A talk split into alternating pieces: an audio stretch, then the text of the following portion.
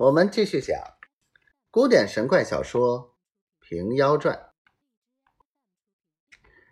婆子道：“贫道唤作圣姑姑，若老爷有请我时，向东南方叫圣姑姑三声，贫道即便来也。”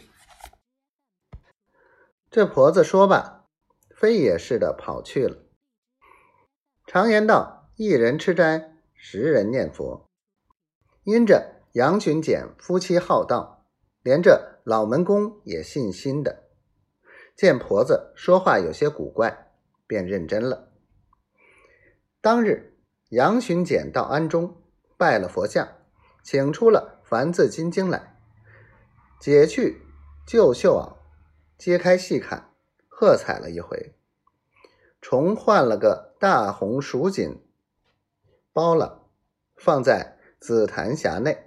自己捧着坐在马上，一般吹手，笙箫戏乐，迎入西园中佛堂内面，供养在观音菩萨面前，烧香点烛，又拜了四拜，打发吹手先回，自己又在园中游玩了一番，临去吩咐员工莫放闲人到佛堂里去，恐不洁净。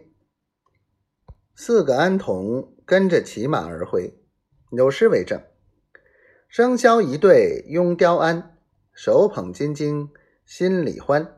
识得如来真实意，唐书繁字一般般。”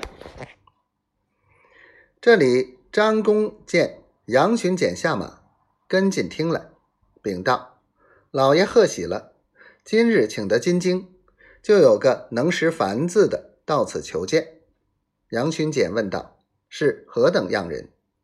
张公道：“是个女菩萨，法名圣姑姑。她说是普贤菩萨的徒弟，能识一十六样天书。老爷若要请她相见，只向东南方唤她三声，她便立地便道。”杨巡检似信不信道：“有这等事，且待明日。”看他再到我门首来否？杨巡检进了内宅，把这迎娶金经和那圣姑姑的这般说话，一一对奶奶说了。奶奶道：“适才有件怪事，正要说之。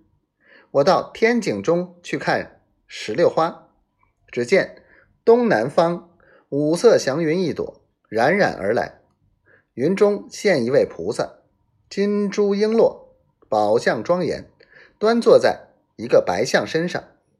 我心里倒是普贤菩萨出现，慌忙礼拜下去，抬起头就不见了。我只道是眼花。这般说起，真是个普贤菩萨，同着这圣姑姑来的。这圣姑姑定不是凡人，据这菩萨出现，敌是他徒弟也不见得。明日只依他叫唤。他若来时，把这梵字金经叫他使认，看他怎地。若真是普贤菩萨的徒弟，定不说谎。